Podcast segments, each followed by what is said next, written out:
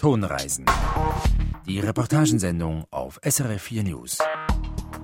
Herzlich willkommen zu dieser Ausgabe von Tonreisen. Drei Stationen stehen dieses Mal auf unserem Programm. Der Urwald von Białowieża in Polen.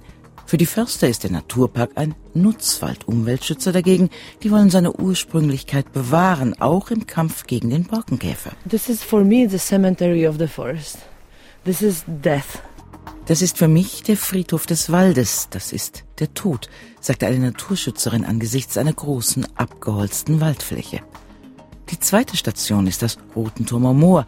Dort verschwinden mehr und mehr Pflanzen und Tierarten, weil es zu viele Nährstoffe gebe, sagt der Botaniker. Das heißt eigentlich nichts anderes, als eben konkurrenzkräftige, gutwüchsige Pflanzen vermehrt in die Moore kommen und die kleinen lichtliebenden Pflanzen wie eben der Sonnentau oder die Mehlprimel diese langsam verdrängen. Und die letzte Station, die ehemalige Autobahnraststätte Walensee. Wir zeichnen ihren allmählichen Verfall nach. Am Mikrofon begrüßt sie Barbara Buckner. Tonreisen.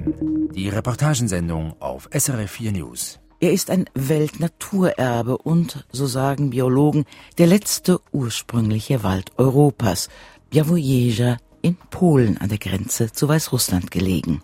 Jetzt aber wütet der Borkenkäfer im Urwald und Förster und Naturschützer streiten unnachgiebig über den richtigen Weg zur Rettung des Naturparks. Unser Osteuropa-Korrespondent Urs Bruderer ist nach Białowieża gefahren. Vor kurzem war das hier noch einer der schönsten Wege dieses Waldes, sagt Joanna Pawlowkiewicz. And what is this now? This is for me the cemetery of the forest. This is death. Und jetzt, für mich ist das ein Friedhof. Das ist der Tod. Jetzt ist da eine frische Fußballfeldgroße Schneise. Im Boden zwischen den Baumstrünken die tiefen Spuren schwerer Maschinen. Alle Fichten wurden gefällt und alle Bäume, die den Waldarbeitern im Wege waren. Einsam ragen wenige verschonte Buchen in die Höhe. Äste, Rinde und Splitterstücke liegen durcheinander wie die Dinge in einer unaufgeräumten Küchenschublade. Weiter vorn riecht es intensiv nach frischem Holz. Am Wegrand steht eine endlose Mauer sauber aufgestapelter Stämme. Oh look, they're over 100 years old. Viele sind über 100 Jahre alt. Joanna Pawlowkiewicz und ihre Mitstreiter vom Camp gegen die Abholzung haben die alten Bäume rot gekennzeichnet. Solche Bäume stehen unter Schutz. Sie werden offiziell nur gefällt, wenn sie Waldbesucher gefährden. Ein Witz, findet die Waldschützerin. The only person that was killed by the falling tree was a logger who was drunk. Der einzige Mensch, der hier je von einem Baum erschlagen wurde, war ein betrunkener Holzfäller, der während eines Sturms in den Wald ging. Ein Sechstel des Białowieża-Waldes sind Nationalpark, den darf man kaum begehen. Der Streit dreht sich um die zugänglichen Gebiete darum herum. In manchen ist Holzschlag erlaubt, in manchen nicht. Die Naturschützer finden, der Schutz sollte ausgeweitet werden. Stattdessen, sagen sie, roden die Förster jetzt sogar in Schutzzonen. Doch die Besichtigung einer anderen solchen Zone, wo jetzt gerade abgeholzt wird, scheitert. Ein Waldwächter versperrt den Weg, aus Sicherheitsgründen, wie er sagt. Wir hören die Maschinen, aber wir sehen sie nicht. Viele Waldwege sind inzwischen gesperrt. Die Wächter hindern damit auch die Mitstreiter von Joanna Pawlowkiewicz daran, sich an die Maschinen zu ketten. Die Aktivisten kommen aus Warschau, Schweden, Italien, Frankreich oder Portugal.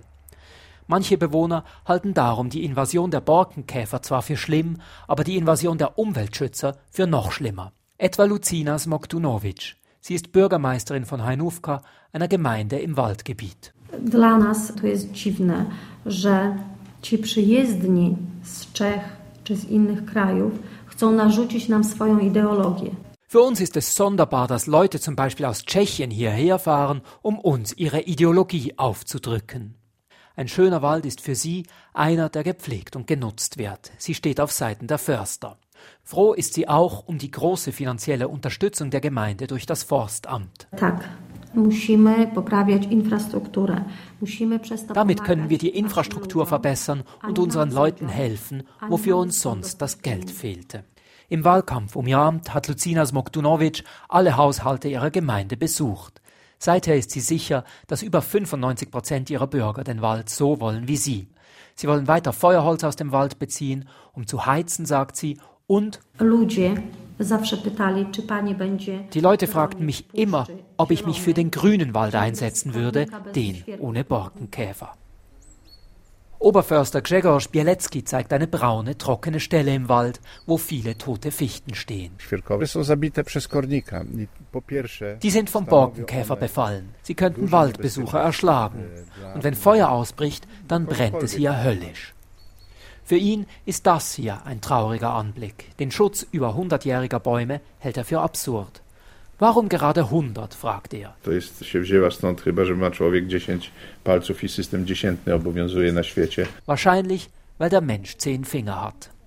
Dass die EU-Kommission gegen die Abholzung Klage erhob beim Europäischen Gerichtshof und dass die Richter ein sofortiger Holzschlagstopp anordneten bis zum Urteil, beeindruckt den Oberförster nicht. To tak nie jest. Po pierwsze, że no my wywiązujemy się. Wir halten uns nicht daran. Das war ja erst eine Anordnung.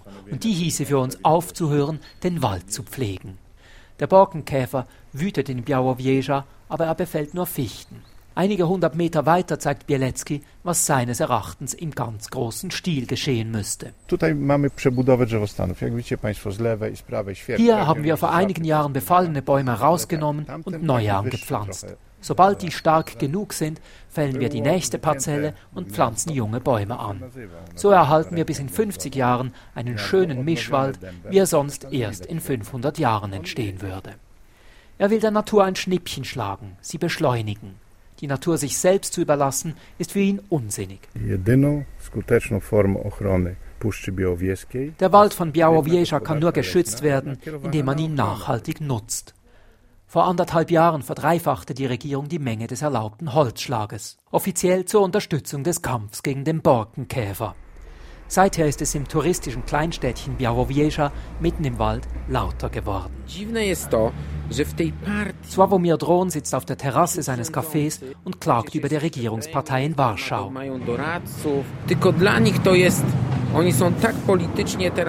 Solche Lastwagen sah man hier nie. Der studierte Biologe vermietet auch Ferienwohnungen und verleiht Fahrräder. Dieses Jahr liefen die Geschäfte sehr schlecht, sagt er. Der Frühling war eine Katastrophe. Wir hatten ein Drittel der Gäste vom Vorjahr. Im Sommer waren es halb so viel. Die Touristen kommen nicht, wenn sie hören, dass die Waldwege gesperrt sind. Schockiert von dem, was im Wald vorgeht, organisierte Sławomir Drohn Anfang Jahr schon lokalen Widerstand. Das Forstamt Białowieża habe nur noch 44 Angestellte, sagt Sławomir Drohn. In der Saison aber arbeiten 600 Leute in der Tourismusbranche. Cały czas minister Szyszko Umweltminister Schischko behauptet immer, die lokale Bevölkerung stünde auf seiner Seite, sei also für das Abholzen. Aber das stimmt nicht mehr. Die Stimmung kippt. Denn seien wir ehrlich, außer dem Urwald haben wir hier nichts Wertvolles. niszczenie tego, co mamy tu najcenniejsze. My tu więcej nic nie mamy takiego cennego. Sławomir Drohns Widerstandsgruppe wächst. Was mit wenigen Freunden anfing, wurde zu einer Bewegung von über 80 Leuten. In Polen, in einer Gemeinde von 2000 Einwohnern, ist das beachtlich. Unterstützung erhält der lokale Widerstand von unabhängigen Wissenschaftlern, etwa von Bogdan Jaroszewicz, dem Leiter des Geobotanischen Instituts der Uni Warschau hier in Białowieża. Ein Borkenkäferausbruch könne zwar durch Holzschlag bekämpft werden, sagt er. But it needs removal of infested trees from the very beginning. Aber nur, wenn man gleich zu Anfang des Ausbruchs zuschlägt und mindestens 80 Prozent der befallenen Bäume entfernt. Das ist in Białowieża nicht möglich, weil die Schutzgebiete zu groß sind und weil der Ausbruch weit fortgeschritten ist. Logging doesn't have simply any meaning right now. Das Abholzen ist darum sinnlos. Die Förster kämpfen wohl weniger gegen den Borkenkäfer als für einen anderen Wald. Zwei Visionen treffen aufeinander, die eines nachhaltig genutzten Waldes und die eines geschützten, vom Menschen kaum beeinflussten Waldes. These two visions would be equal. Diese Visionen wären gleichberechtigt, wenn wir viele solche Wälder hätten. Doch der Białowieża Wald ist einzigartig. Die Forscher lernen immer noch von diesem Urwald, der nicht einmal ein Prozent des polnischen Waldes ausmacht. Holz gewinnen kann man anderswo genug, findet der Biologe. Ein solches einzigartiges Ökosystem aber kann man niemals kaufen oder bauen. It takes centuries to regain it. Es dauert Jahrhunderte, bis es sich einstellt. Er hofft jetzt, wie die Aktivisten des Camps und immer mehr Leute aus der lokalen Bevölkerung, dass der Europäische Gerichtshof die Förster und die Regierung schnell stoppt. Urs Bruderer über den erbitterten Kampf zwischen Naturschützern und Förstern im polnischen Białowieża. Der Naturpark liegt weit entfernt von den großen Zentren. Es brauchte deshalb einigen Aufwand, bis Urs Bruderer in Białowieża ankam. Mit dem Auto von Warschau aus, da fährt man ungefähr vier Stunden in Richtung weißrussische Grenze und das dauert so lang, weil da längst nicht alles Autobahn ist auf diesen 230 Kilometern und eben weil man wirklich an den äußersten Rand der EU fährt.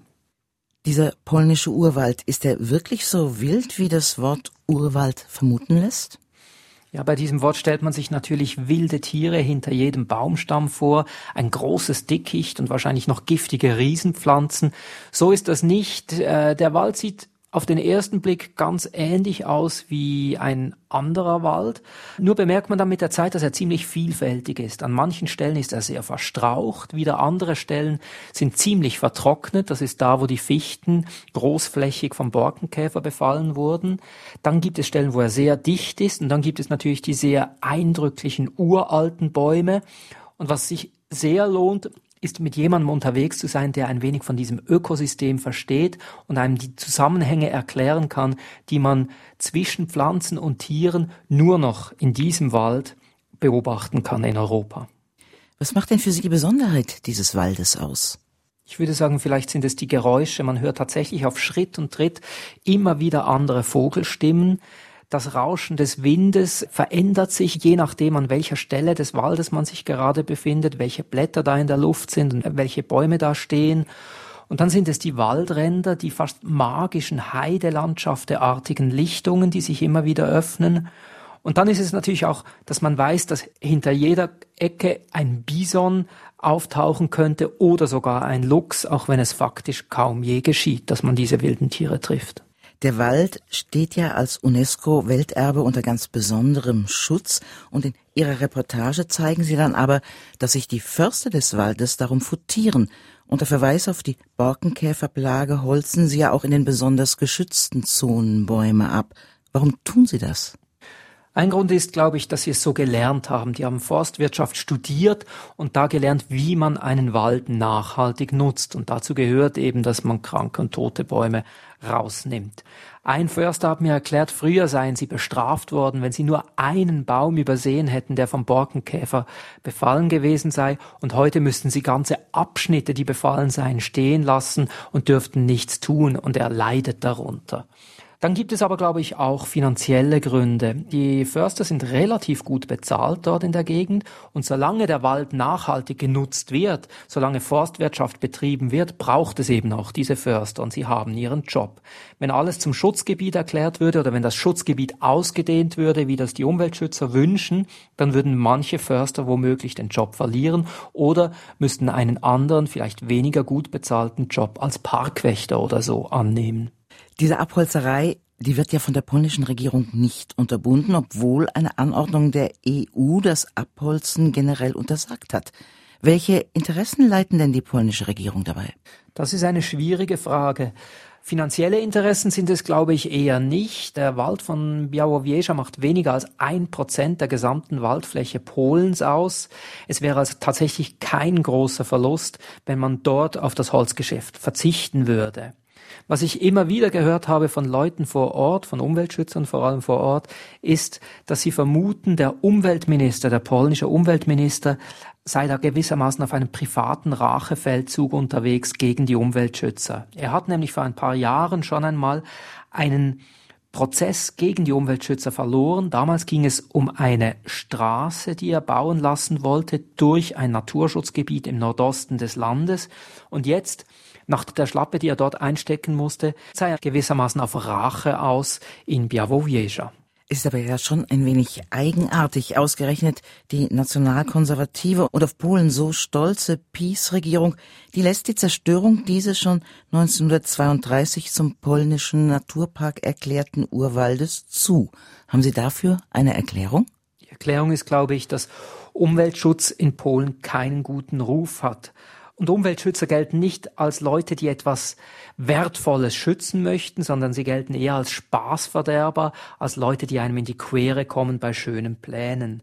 Es war auch interessant zu hören von einer Umweltschützerin, dass sie sich zwar zum ersten Mal jetzt, wo sie diesen Urwald schützt, als Patriotin fühle, dass sie aber wisse, dass die meisten Leute in Polen sie ganz und gar nicht verstehen könnten, wenn sie das sagt. Und dann ist da noch das andere Motiv. Äh, diese Regierung ist eine sehr katholische Regierung und sie verweist auch immer wieder mal darauf hin, dass in der Bibel eben steht, macht euch die Erde untertan und dass es dazu nicht passt, dass man einen Wald wie den von Białowieża einfach so vor sich hingammeln lässt, wie es eben gerade geschieht, wenn die Natur ihren Lauf nimmt. Diese Woche aber hat jetzt die höchste europäische Gerichtsinstanz das von der EU-Kommission erlassene Abholzungsverbot nicht nur bestätigt, sondern auch noch ein sehr hohes Bußgeld bei Zuwiderhandlung angeordnet. Wird das die polnische Regierung jetzt zu einem Umdenken veranlassen? Es scheint so, ja. Umweltschützer haben mir erzählt, dass sie am Dienstag noch ganz kurz Maschinen beobachtet hätten, die abholzen wollten, die dann aber gleich aufgehört hätten. Und dann seien die Maschinen der Nacht von Dienstag auf Mittwoch abgezogen worden. Und der Direktor der staatlichen Waldverwaltung hat daraufhin öffentlich gesagt, man werde mit der Abholzung vorerst aufhören. Das heißt also ja, die Bußandrohung hat ganz offensichtlich gewirkt. Auch wenn diese Anordnung des Europäischen Gerichtshofes ja noch nicht auf sein definitives Urteil schließen lässt, können die Waldschützer jetzt also doch hoffen, dass dieser Naturpark als letzter Urwald Europas erhalten bleibt? Sie sagen es richtig, das war nur eine einstweilige Verfügung, dieses Abholzungsverbot, bis das eigentliche Urteil in dieser Sache gefällt wird. Und das dürfte ziemlich kompliziert werden, weil da auch die rechtliche Lage in Białowieża sehr kompliziert ist. Da gehen verschiedene Schutzordnungen durcheinander. Der polnische Umweltschutz, der EU-Umweltschutz und die Auflagen der UNESCO. Das wird also eine relativ komplizierte Sache.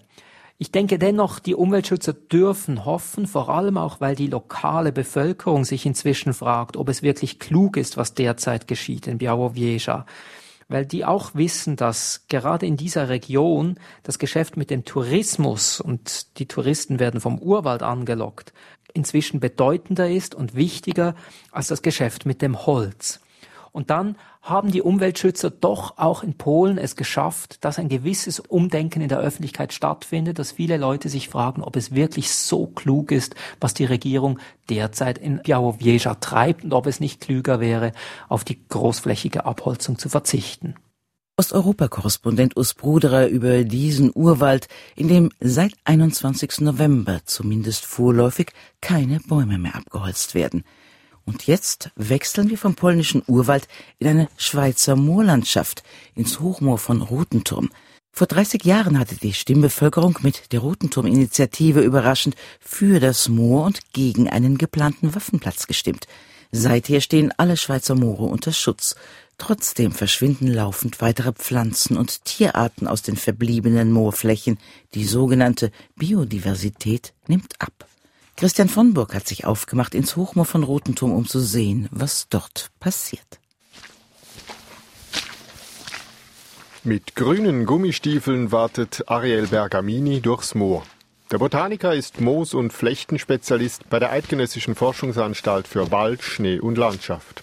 Er bückt sich und streicht mit der Hand fast liebevoll über die feuchte Moosfläche. Torfmoose sind sehr faszinierende Pflanzen. Sie wachsen im Prinzip unendlich lange. Man sieht sie auch am Boden. Man sieht dichte Teppiche von Torfmoosen, Köpfchen dicht gedrängt. Oben wachsen sie immer weiter, unten sterben sie ab, zersetzen sich aber nicht, weil es kaum Sauerstoff hat im Untergrund. Es ist feucht und sauer. Es bildet sich eine Torfschicht, und zwar ungefähr ein Millimeter pro Jahr. Extrem langsam also ist das Moor in die Höhe gewachsen, und die Pflanzen, die in dieser speziellen nährstoffarmen Umgebung überleben wollen, haben gelernt, sich anzupassen. Bergamini wartet weiter, den Blick auf den Boden gerichtet. Dann kniet er nieder und zeigt auf eine sehr kleine Pflanze mit grünen, runden Blättern. Auf diesen Blättern hat es kleine rötliche Härchen. Sie sehen fast aus wie Wimpern, an deren Ende jeweils ein Tautropfen zu hängen scheint. Hier sehen wir einen Sonnentau, Drosera rotundifolia. Sie ist eine fleischfressende Pflanze. Insekten bleiben dran kleben. Die Pflanze scheidet Verdauungsenzyme aus, verdaut die Insekten also langsam und kann so Nährstoffe aufnehmen. Das ist eine sehr gute Strategie in diesen sehr, sehr nährstoffarmen Mooren, um zu weiteren Nährstoffen zu kommen. Der fleischfressende Sonnentau ist wohl die spektakulärste seltene Pflanze, aber lange nicht die einzige, die in der Schweiz ausschließlich in den letzten wenigen Moorflächen vorkommt. Auf Moore angewiesen sind vielleicht 150 bis 200 Moosarten. Bei den Blütenpflanzen sind es vielleicht um die 300, 350 Arten, die eben verschwinden würden, wenn diese Moore äh, verschwinden. Und die Blütenpflanzen wiederum bilden die Lebensgrundlage für viel mehr Tiere. Auf eine Blütenpflanze kommen gemäß Bergamini etwa zehn spezialisierte Insekten. Zudem gibt es hier auf diesen weiten Hochflächen auch sehr seltene Vogelarten, wie etwa den Kibitz oder den großen Brachvogel. Moore sind also ein Hort der Biodiversität. Sie stehen unter Schutz und trotzdem werden sie immer artenärmer. Bergamini weiß das ganz genau, weil er zusammen mit anderen Botanikern im Auftrag des Bundesamtes für Umwelt die Veränderung der Pflanzenwelt in den Mooren erforscht. Sie stecken jeweils ein Stück Moor ab. Und dann knien wir da eine halbe Stunde, eine Stunde pro 10 Quadratmeter Fläche. Jede Pflanze wird bestimmt und wenn die Botaniker ein paar Jahre später dasselbe wieder machen, ist ein Teil der Pflanzen verschwunden. Denn unterdessen gibt es in weiten Teilen der Schweiz zu viele Nährstoffe. Das heißt eigentlich nichts anderes, als eben konkurrenzkräftige, gutwüchsige Pflanzen vermehrt in die Moore kommen und die kleinen lichtliebenden Pflanzen wie eben der Sonnentau oder die Mehlprimel diese langsam verdrängen. Sie verdrängen sie, indem sie sie überwachsen. Der Sonnentau hat im Schatten der höheren Pflanzen keine Chance mehr. Die zusätzlichen Nährstoffe kommen durch die Luft als Stickoxide aus dem Straßenverkehr und als Ammoniak aus der Kuhhaltung. Betroffen ist ein Viertel aller Moore. Es sind vor allem die in der Nähe der Verkehrsachsen und der Landwirtschaftszonen. Auf der Straße nebenan fährt ein Traktor mit einem großen blauen Güllenfass vorbei. Wird zu nahe am Moor gedüngt, dann werden die Nährstoffe ausgewaschen und fließen so auch direkt ins Moor. Bergamini stapft weiter bis zu einem Bächlein. Es ist einer von vielen Entwässerungsgräben, die sich durch das Rotenturmer Moor ziehen. Zwei Jahrhunderte lang wurde hier Torf abgebaut und das Moor entwässert, um Landwirtschaftsland zu gewinnen. Auch nach der Unterschutzstellung blieben diese Gräben bestehen, sagt Bergamini. Aber wenn man Moore erhalten will, oder renaturieren will, ist ganz wichtig, dass man diese Gräben wieder schließt. Das Wasser muss in den Mooren bleiben. Ohne Wasser keine Moore. Links von ihm spiegelt sich der Himmel in kleinen Pfützen im Moor. Hier wurden die Gräben bereits aufgefüllt mit Sägemehl und einer kleinen Torfschicht obendrauf. Solche Renaturierungen wurden in anderen Schweizer Mooren schon vor 10, 15 Jahren gemacht. Da kann man deutlich sehen, dass die Torfmoose wieder zunehmen, die typischen Hochmoorpflanzen. Das funktioniert sehr, sehr gut. Aber es gibt eben auch zahlreiche Moore, die weiter austrocknen, die ihre typische Pflanzenwelt schon fast verloren haben. Bei denen, wo es sich noch lohnt, ist es wirklich höchste Zeit, dass man etwas unternimmt, solange die noch zu retten sind. Trotz Moorschutz ist die Tier- und Pflanzenwelt in den Moorflächen gefährdet, zeigt Wissenschaftsredaktor Christian von Burg in seiner Reportage vom Roten Turmer Hochmoor. Wer schon einmal auf der Autobahn A3 am Walensee entlang gefahren ist, dem dürfte die Raststätte Walensee im Klarnerland ein Begriff sein, besser gesagt ein Begriff gewesen sein, denn seit 14 Jahren ist diese Raststätte geschlossen. Bis vor kurzem konnten die Autofahrenden aber wenigstens noch den Parkplatz benutzen und von dort aus die Aussicht über den See genießen. Ende September hat das Bundesamt für Verkehr aber diese Zufahrt gesperrt. Die Einspurstrecke nach dem Parkplatz sei zu kurz. Was aber geschieht jetzt mit der verlassenen Raststätte? Regionalredaktorin Selina Wiederkehr hat mit dem Besitzer einen Rundgang durch das verlassene Gebäude gemacht. Über die Autobahn am Wallensee führt eine schmale Brücke. Sie verbindet den Parkplatz auf der einen Seite mit der ehemaligen Raststätte auf der anderen Seite. Ein verwitterter Betonbau aus den 60er Jahren. Über dem Eingang der Raststätte ist ein blau-weißes Sonnendach gespannt, vertraut und zugleich aus einer fernen Zeit. Die Tür klemmt, als Heinz Moravcik sie aufschließt. Heinz Moravcik ist der Geschäftsführer der Restwall GmbH. Die Firma hat die Raststätte vor vier Jahren gekauft. Er ist pensioniert und kommt ursprünglich aus Österreich. Im Restaurant sieht es aus wie auf einer Baustelle im 60er Jahre Flair. Geblümte Lampenschirme liegen auf dem Tresen neben Elektrokabeln. Die Deckenverkleidung ist runtergerissen und liegt auf einem Haufen. Die Tische und Stühle wurden entfernt. Es riecht nach Sägemehl. Schon vor 14 Jahren hat der Kanton Glarus die Raststätte verkauft.